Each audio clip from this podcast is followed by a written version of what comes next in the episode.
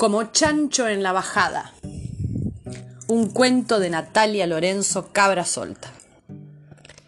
Son tan esdrújulas, tan raras, que en la calle si podés las esquivás. Regordonas, cachabachas, llenas de agujeros y de rímel.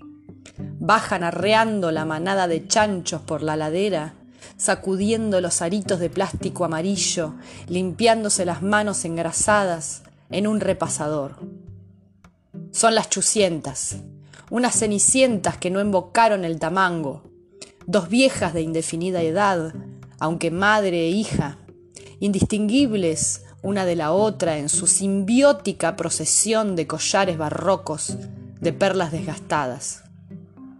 Lo único que las diferencia es el tono de voz, la hija cuarentona todavía habla como una niñita y lleva dos hebillas rosadas a cada lado de la cabellera cebosa.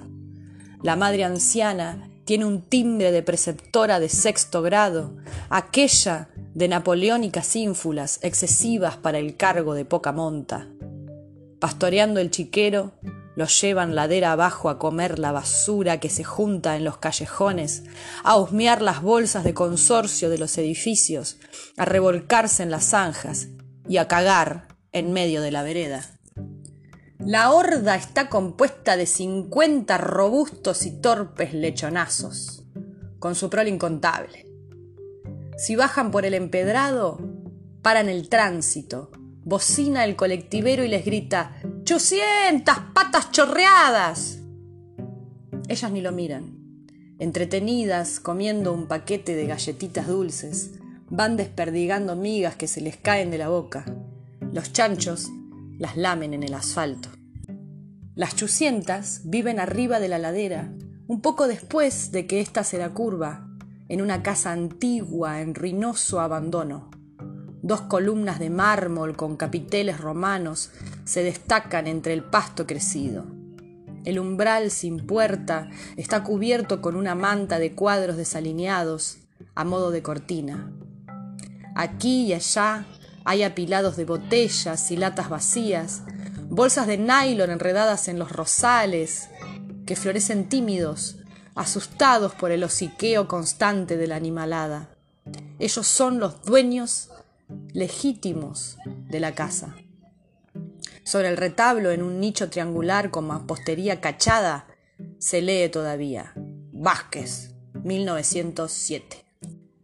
Las chucientas, a pesar de la poca higiene y de los piojos, tienen hábitos refinados. Un grandioso pasado que se entrevé en las tazas de porcelana pintadas con rococó y arabescos, adoran cocinar y son golosas. Preparan buñuelos de masa chirle y tortas empalagadas de almíbar. Fritan bolas de fraile y se las comen a la siesta, regadas de crema pastelera en una mesa de ceremonia real. En el fondo, en un galpón, tienen a la abuela guardada. En una caja grande de cartón, una caja de televisor de 29 pulgadas la tienen envuelta en papel de embalar. La sacan de vez en cuando para tomar el té con ellas. La desempolvan, le pintan los labios y le peinan las tres canas de la testa. Comen y conversan. La abuela cuenta historias del tiempo del ñaupa. Cuando se cansan, la vuelven a guardar. Lavan los platitos de esmalte señorial y descansan. Los chanchos pasean por la casa como divas fofas, moviendo los rabitos de rosada espiral. Toman el agua del inodoro y se rascan en las paredes despintadas de los pasillos. Las chucientas los ahuyentan de la cama. Duermen con una vara al lado para espantarlos cuando se aparecen en medio de las sombras nocturnas. Tienen unas camas enormes con almohadones decorados con borlas, color lila triste.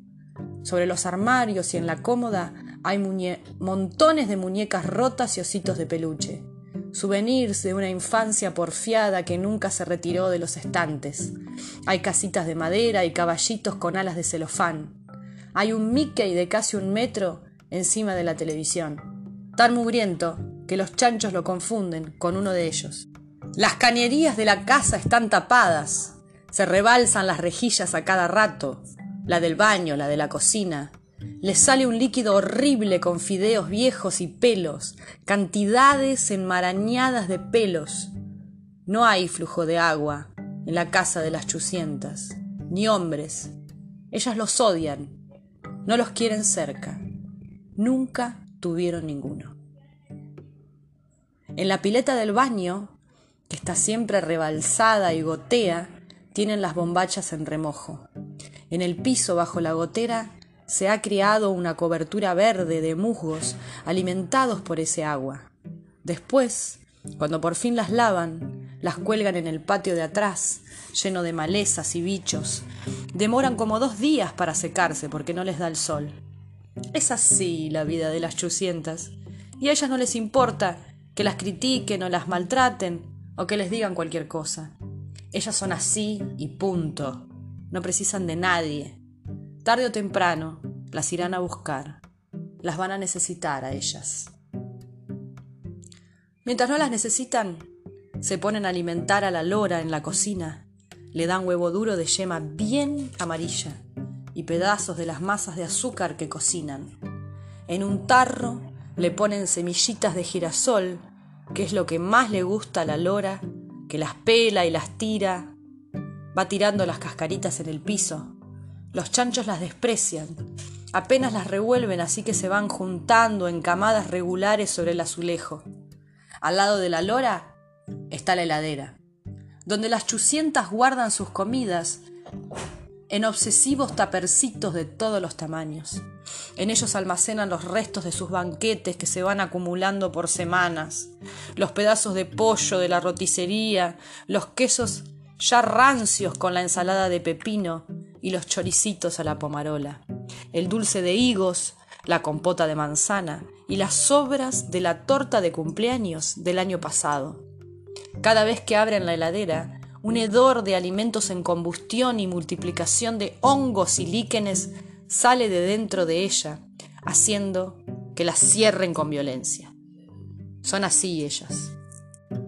Por los pasillos roñosos de esa casa están ellos, en sofás de raso rasguñado. Hay todavía cuadros de fruteras inertes y de flores magenta en las paredes, con marcos de ebanistería de otros siglos. El forro que cubre el techo se ha venido abajo, se cae literalmente. Para circular por allí hay que abrirse paso entre los pedazos de madera terciada que penden como tetas viejas, amarronados por la humedad. Hay goteras. Cuando llueve, se inundan los rincones. Ellos, los dueños legítimos, se las arreglan para salir al patio a remolonear en el barro nuevo que se forma.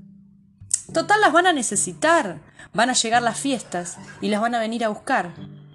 Que anden los chanchos tontos, que anden nomás, deambulando por la casa, ellos tan dueños de todo, hasta la hora de la carneada. Las chucientas con los cuchillos levantados en las manos, las chucientas con las uñas mordidas y el esmalte despintado. Ya los acorralan en el fondo, revoleando los pañuelos, corren con las chinelas chuecas, ya empieza el griterío infernal. Los clientes a la puerta esperan la mercadería fresca, llevan bolsitas de supermercado para las achuras.